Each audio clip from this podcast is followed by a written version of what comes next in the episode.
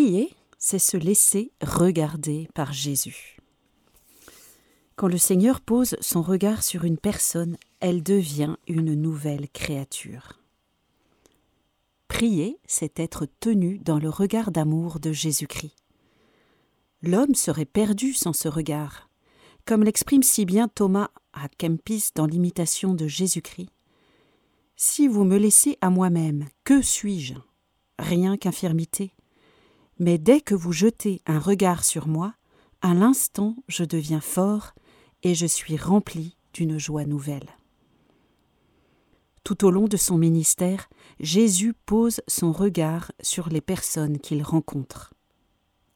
Les apôtres, la femme adultère, Zachée. Ainsi, lorsque André amena son frère à Jésus, Jésus posa son regard sur lui, puis déclara Tu t'appelleras Képhas.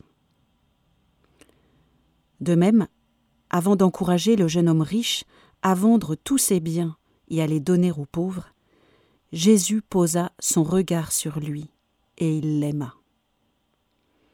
Alors que ses disciples sont de plus en plus déconcertés, se demandant qui peut être sauvé, Jésus les regarde. La conversion de Zachée aussi commença lorsque Jésus leva les yeux et s'adressa à lui. Même au début de sa passion, lorsque Pierre nie le connaître, Jésus offre son salut par son regard. Le Seigneur, se retournant, posa son regard sur Pierre. Les effets spirituels du regard de Jésus sont illimités.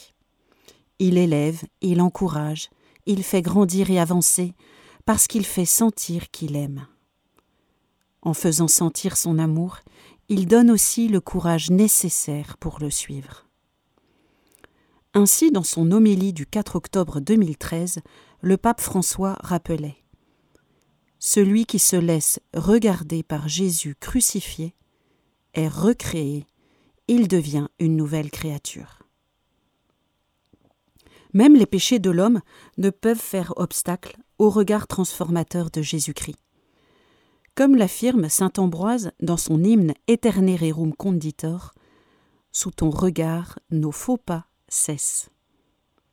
Ce qui nous encourage à supplier avec le serviteur de Dieu mexicain, l'archevêque Luis Maria Martinez.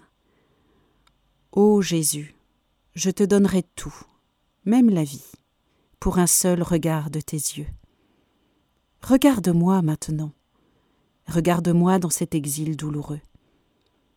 Ô Jésus, l'âme n'oublie jamais ton premier regard d'amour et le recherchera jusqu'à ce qu'elle soit enveloppée au ciel par ce regard incomparable qui exprime la plénitude de la perfection. Saint Jean-Paul II avait dit lors des JMJ de 2004 Pour voir Jésus, il faut d'abord se laisser regarder par lui. Il faut laisser Jésus faire cela en premier, car comme le disait la philosophe Simone Veil, la compassion et la gratitude descendent de Dieu, et quand elles s'échangent en un regard, Dieu est présent au point où les regards se rencontrent.